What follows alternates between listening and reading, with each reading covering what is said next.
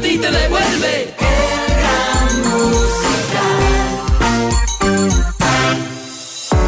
Temas muy interesantes en el Gran Musical. Esta es la entrevista de Cristian del Alcázar Ponce. Hoy con Hoy, como lo habíamos anunciado, vamos a hablar de la recaudación de impuestos y la evasión tributaria en Ecuador. Queremos dar la más cordial de las bienvenidas. Está en vivo en nuestros estudios Francisco Briones, es el director general del Servicio de Rentas Internas. Francisco, gracias por eh, su tiempo, por estar acá esta mañana. ¿Cómo está? Buenos días. Muy buenos días. Gracias por la invitación. Para mí también es un privilegio que ustedes me inviten y poderme dirigir a todos los ecuatorianos a través de este medio. Gracias, gracias por su presencia. Francisco, le preguntaba antes de entrar a la entrevista en vivo cómo va el tema de la recaudación. Vivimos eh, dos años muy duros eh, por el tema de la pandemia. Afortunadamente parece que pues eh, ya el aparato productivo vuelve a retomar su fuerza, las ventas de la misma manera y por supuesto también la recaudación que es tan importante para el Estado ecuatoriano.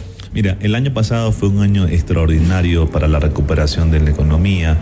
Eh, típicamente de forma estadística se divide en 20 sectores la economía, los 20 sectores crecieron, hubo crecimientos, eh, la gran mayoría de ellos de más del 10% y sin lugar a dudas el tema de la inflación empuja un poquito eso, la inflación en el mundo me refiero, pero sacando y discriminando los efectos inflacionarios y del crecimiento de la población, esas cosas que le gusta a los economistas, eh, en términos reales, por decirlo así, la verdad es que hubo un gran crecimiento el año pasado, lo que además definitivamente impacta en el crecimiento de las ventas. El IVA, por ejemplo, la recaudación del impuesto al valor agregado subió un 25%, el impuesto a la salida de divisas creció también 5%, 4%, el impuesto a los consumos especiales también aumentó. En general, los impuestos relacionados y que nos dan un indicador eh, en tiempo real sobre el, comportamiento de la economía, de los negocios, todos crecieron, lo cual es bastante positivo para el país también.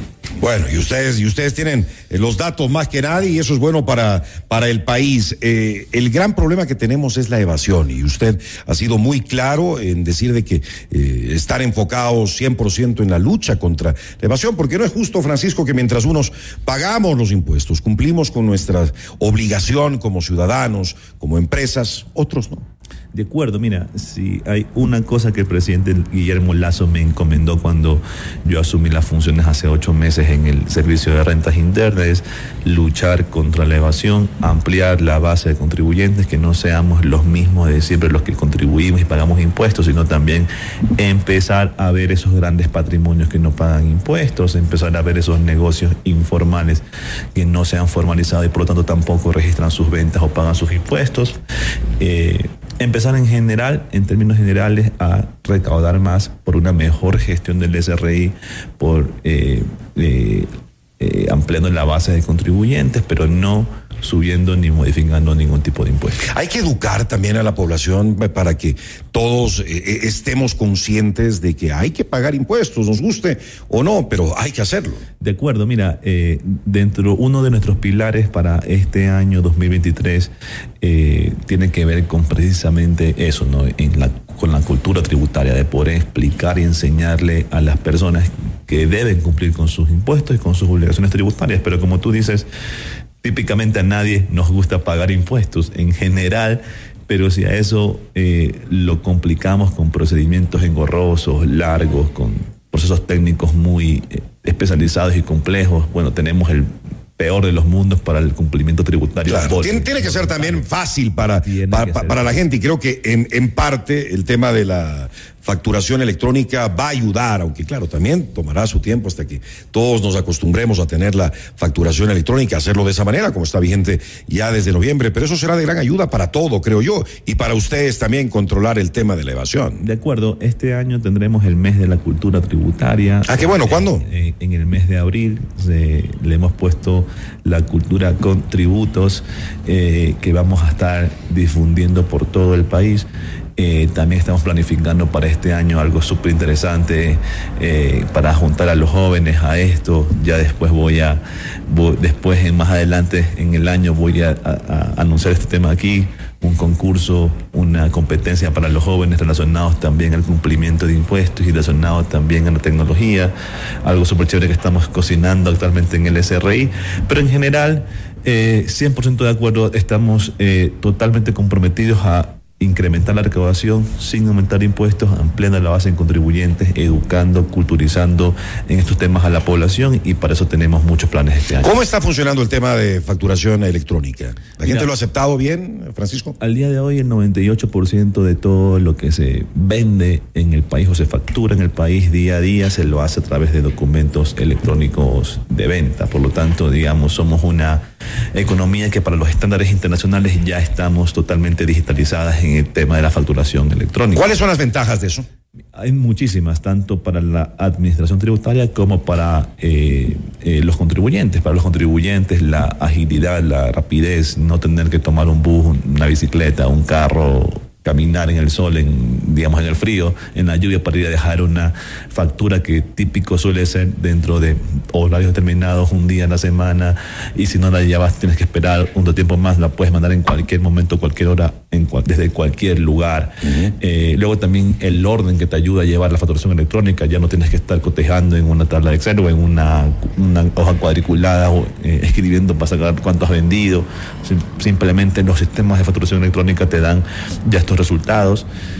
Tenemos en el SRI el facturador gratuito que se llama SRI Yo en línea, el, el facturador eh, que el SRI otorgamos para cualquier contribuyente. Que a eso quiera. me parece interesante, no hay que pagar nada. No hay que pagar absolutamente ¿Y nada. cómo se accede para, para tener esa, esa facturación En electrónica página, gratuita? En la página del SRI. Lo más fácil hoy en, hoy en día en el mundo para no estar diciendo página web es ir a Google y poner facturador electrónico SRI. Con eso de ahí te aseguro que sale entre las primeras opciones, le das clic y tienes tu facturador electrónico. La verdad es que lo hemos mejorado muchísimo, no es la aplicación más agradable, hermosa, con la mejor experiencia de usuario posible, porque tampoco es nuestro, digamos, core de negocios dedicarnos a desarrollo de aplicaciones, pero hemos hecho un gran esfuerzo para que sea muy sencilla, para que sea agradable, para que sea intuitiva y Qué para bueno. que esté al alcance de cualquier ciudadano que quiera utilizar la facturación electrónica. Y luego los temas beneficiosos para la administración tributaria y que van a terminar derivando, rebotando también para los contribuyentes.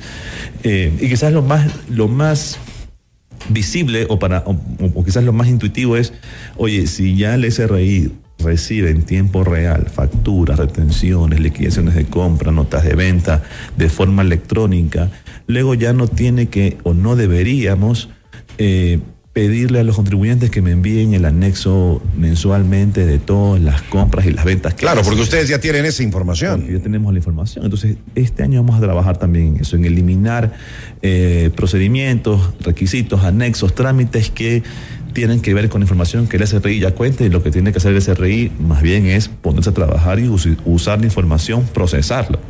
Entonces, y tienen los sistemas eh, modernos, eh, ahora en el mundo, pues hay tantas herramientas que, que, que, que se pueden y se deben utilizar, eh, Francisco, para precisamente controlar el tema de la evasión.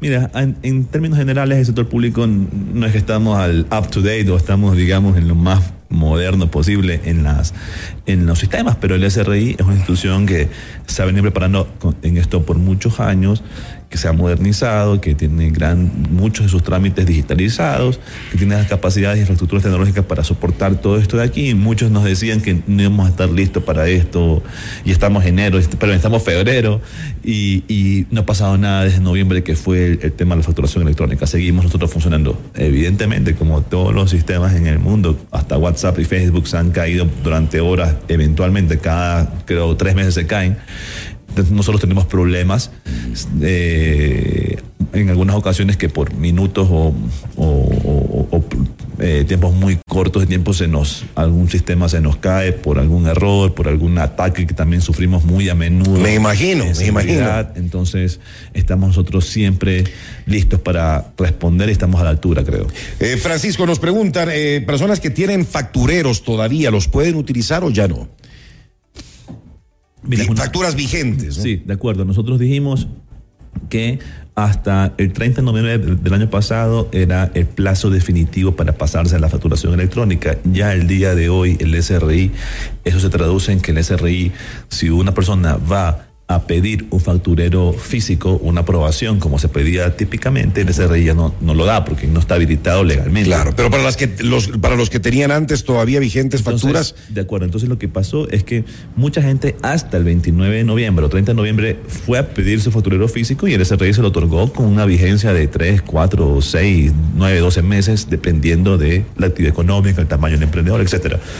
Todo eso de ahí, nosotros sacamos una resolución que le da plena vigencia a esos documentos físicos de, de- de- de venta, las facturas físicas, hasta agotar stock, hasta su fecha de caducidad. O sea, si tiene la fecha de vencimiento o de autorización hasta el primero de junio de 2023, Las pueden usar. Las pueden utilizar sin ningún problema y también. y todos y todos tienen que poder recibirlas, Eso ¿no? iba a decir. Tienen la obligación es importante decirles a todas las demás personas, eh, eso iba a decir que no tienen razón para no recibirlas. porque- Eso es bueno que lo indique, Francisco, porque hay quienes dicen, no, no, ya no recibimos facturas físicas. De acuerdo. eh, eh, claro que, eh, digamos, creo que siempre se va a poder comunicar más y mejor para que todo el mundo esté enterado de las cosas, pero, pero en todo caso deben eh, poder emitirlas, deben poder recibirlas porque legalmente están facultados para eso. ¿Qué pasa si alguien eh, tiene ya la facturación electrónica pero se equivoca con una factura? ¿Hay cómo anularlas o no hay cómo anularlas o necesariamente hay que hacer una, una, nota de crédito? De acuerdo, eh,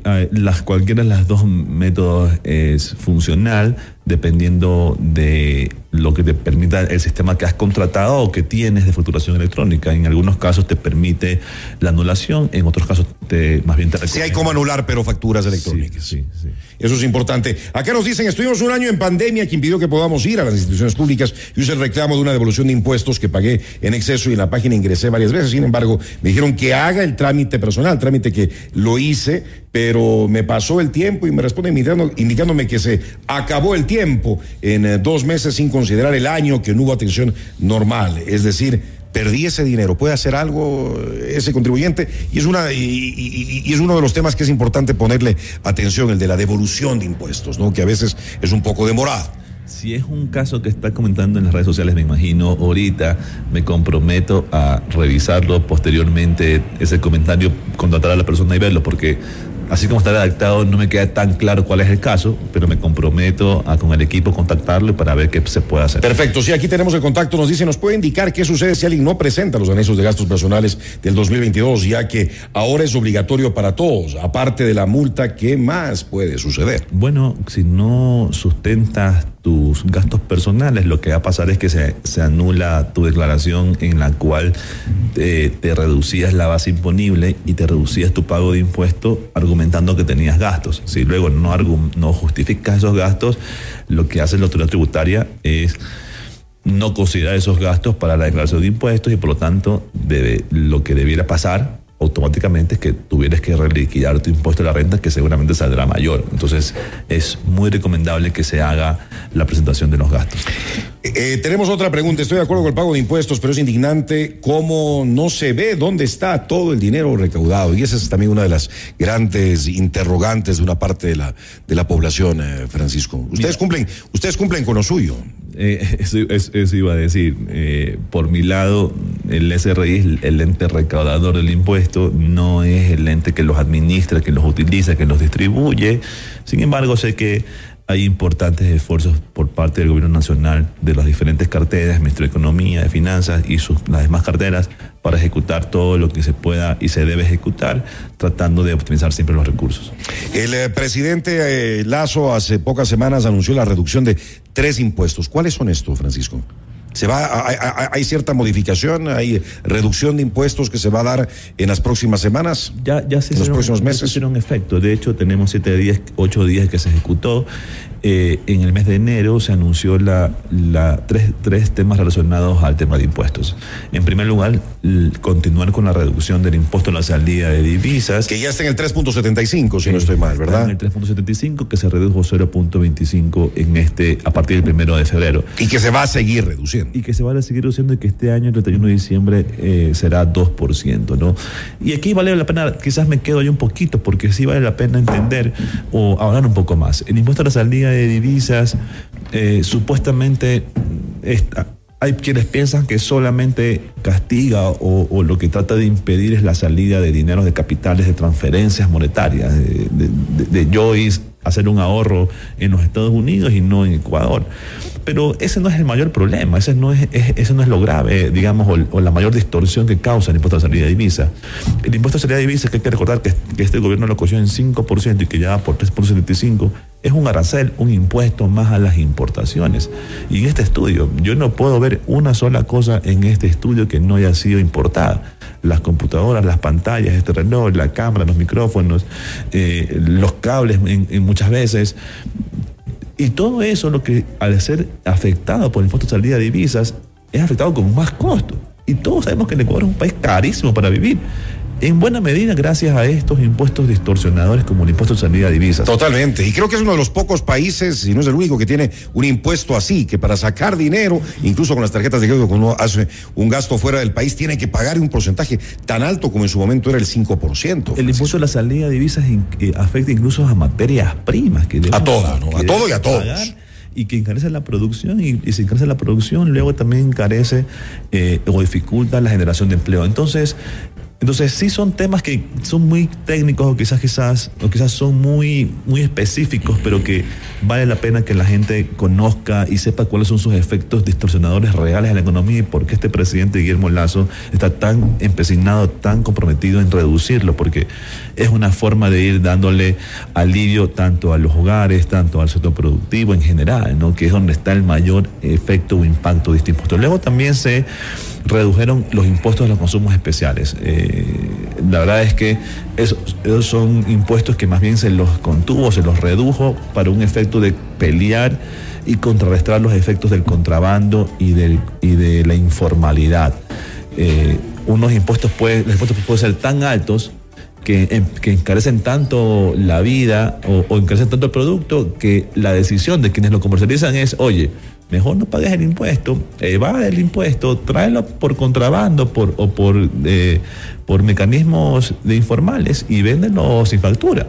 Entonces, eh, y, eso que comienza a crear inclusive a a deslegitimar el impuesto, porque si se pone un impuesto a los cigarrillos, al alcohol, porque son consumos nocivos para el, cuerpo y deben ser castigados con impuestos, está bien, pero si es tan alto que luego se busca el contrabando. Claro, más bien, más bien abrimos las puertas al, a los contrabandistas, ¿no? El contrabando, los productos que no pagan impuestos. Y el contrabandista no se va a preocupar en traer un producto, digamos, con normas de calidad, con normas de, con derechos sanitarios, etcétera, y trae producto peor aún que el que, el que entraría legalmente. Entonces tenemos el peor de los mundos, no se recauda, no se para el consumo, más bien se consume, se consume productos de peor calidad. Entonces hay que ir mejorando esos impuestos para recaudar, no eliminarlos, pero para recaudar y al mismo tiempo lograr todo lo que se quiere, detener el consumo. Y lo último es la definición de que tres feriados en el año tendrán el IVA al 8%. ¿Y ha funcionado eso, eh, la reducción del IVA en los feriados para incentivar al aparato eh, turístico, al sector turístico? veamos las cifras. El año pasado eh, el turismo es la tercera actividad o la cuarta actividad con mayor crecimiento de toda la economía. El turismo se está eh, impulsando. Creo yo que por primera vez el turismo está siendo bien guiado en el Ecuador. Esto que por muchos años se ha hablado de que el turismo puede y debe ser una de las mayores generadores de ingresos, de rentas al país, de fuentes de trabajo. Creo que ya está siendo una realidad debido a la extraordinaria gestión que está haciendo el ministro Olsen. Eh, eh, y, este año va a seguir el mismo camino, ¿no? Entonces, los tres feriados, Semana Santa, Carnaval y el día y la, el feriado de noviembre de los difuntos y, Cuenca y empresa en Cuenca eh, van a tener el IVA al 8%. La próxima semana ya entonces habrá esa reducción. De acuerdo para todos los negocios relacionados y catastrados dentro del sector turístico. Eso es importante decirlo. Estamos con Francisco Briones, el director general del SRI, esta mañana aquí en FM Mundo. Usted ha dicho que nadie se salva de pagar impuestos, Francisco, hasta los influencers, que me parece muy bien.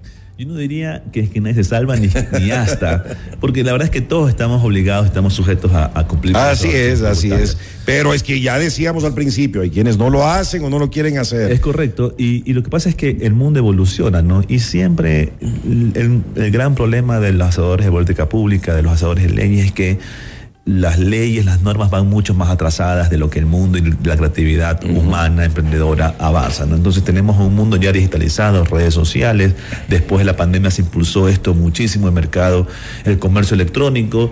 Entonces, y, y pareciera que las personas piensan que si yo hago una transacción por WhatsApp, que se sucede mucho, o si hago una transacción por Instagram o, o redes sociales en general, no tengo que emitir una factura, no tengo que pagar impuestos, no, o sea, simplemente se puede hacer como es tan fácil hacerlo con un mensaje, con una transferencia bancaria, pensamos que no hay que pagar impuestos. Lo que nosotros hemos dicho es, no es un impuesto nuevo, no un régimen nuevo, no es nada novedoso, simplemente... Cumplir con lo que la ley dice. Cumplir.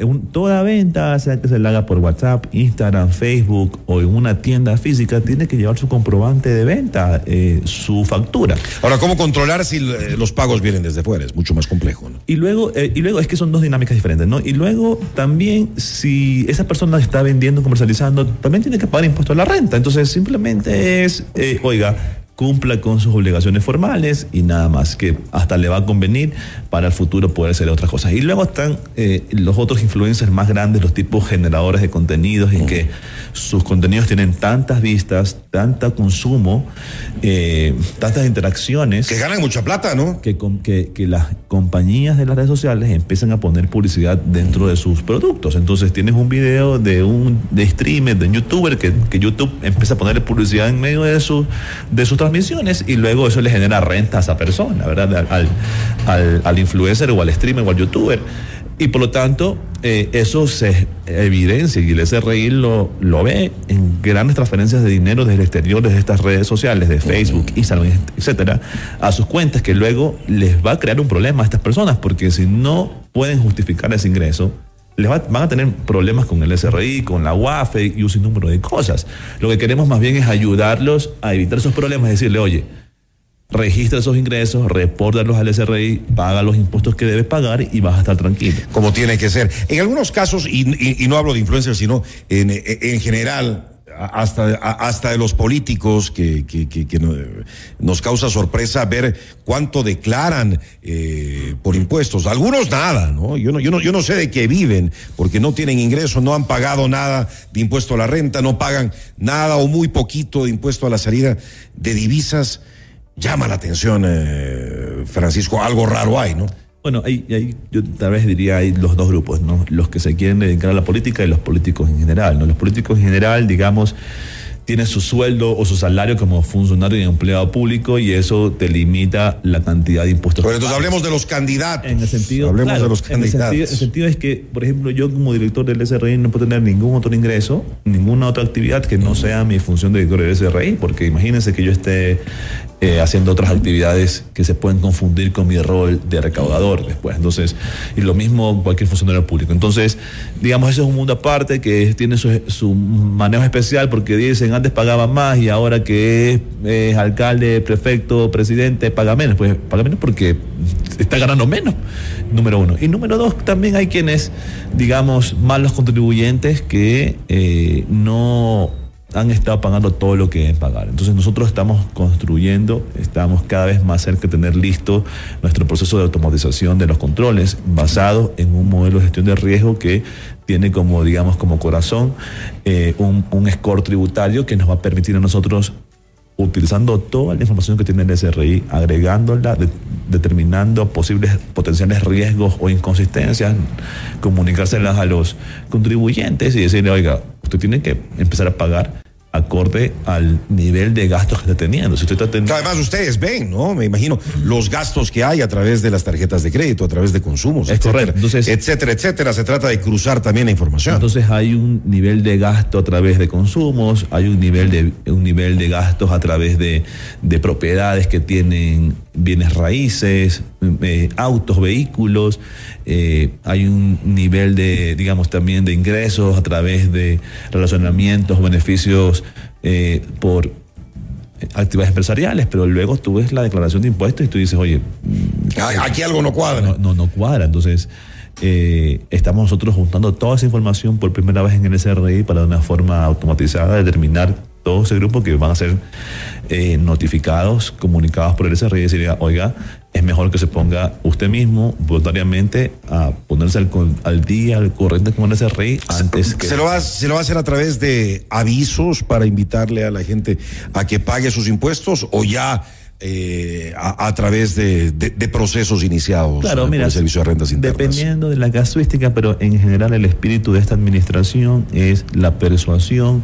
No es, de persecución. No en ningún momento la, la autoridad tributaria no debe y, y, cuando se ha hecho, está, ha estado mal. la autoridad tributaria no debe abusar de sus poderes ni perseguir a nadie, porque esto no es un tema personal, esto es un tema de hacer cumplir así la ley. Es, así es. Y la ley establece diferentes mecanismos para, para promover ese cumplimiento que a, a criterio de esta administración tributaria eh, y del mundo moderno, el, lo que se debe eh, propender y, e impulsar es el cumplimiento voluntario. Y para que sea, y para eso, hay que trabajar en simplificar los procesos, hay que trabajar en una buena comunicación, hay que trabajar en una buena promoción y difusión de las obligaciones eh, eh, y, que, y, que, y que los ciudadanos digan, oye, no es tan complejo hacer esto, no sabía antes, ahora sí sé, eh, y que entiendan que la ley es la ley, que hay que cumplir con las obligaciones que la ley establece. Y aquí nos tienen a la orden para informar. Tenemos cualquier cantidad de preguntas, entonces, eh, de ser posible, me gustaría tener a alguien del Servicio de Rentas Internas que pueda resolver todas esas dudas de distintos temas relacionados a, lo tributario en una próxima entrevista, ojalá que la próxima semana, para poder contestar estas y otras eh, preguntas. Francisco, finalmente, eh, su mensaje a la, a la ciudadanía comenzando este, este nuevo año y regresando a lo que hablábamos cuando arrancó esta entrevista, debemos cumplir con nuestra responsabilidad y creo que en lugar de seguir eh, teniendo nuevos impuestos, eh, que suban los impuestos, se trata de controlar esa evasión y de que todos pues cumplamos con nuestras obligaciones. Mire, nosotros hemos dicho que este año 2023 es el año de la justicia tributaria, en el sentido de que no es justo de que siempre paguen los mismos de siempre, entonces hay que ampliar la base del contribuyente, tampoco es justo que hayan quienes vayan por la vida haciéndose los locos de las leyes y no cumpliendo con sus impuestos, con sus obligaciones tributarias. El SRI, la autoridad tributaria, tiene que hacer que todos paguen lo que deben pagar. Hay que disminuir, cobrar a, los que están evadiendo impuestos y también en el sentido en que eh, también es lo justo y necesario de que todos los contribuyentes sepan, conozcan sus obligaciones para poder cumplirlas de una forma voluntaria. En este sentido, esperamos tener en este año 2023 resultados históricos que lo hemos denominado justicia tributaria eh, y así poder generar los recursos que tanto requiere el país para la provisión de servicios públicos. Que así sea, Francisco. Éxitos en eh, sus funciones en este 2023. Gracias a ti. Francisco Briones, director general del Servicio de Rentas Internas SRI, hoy aquí en FM Mundo. Noticias, reportajes y opinión.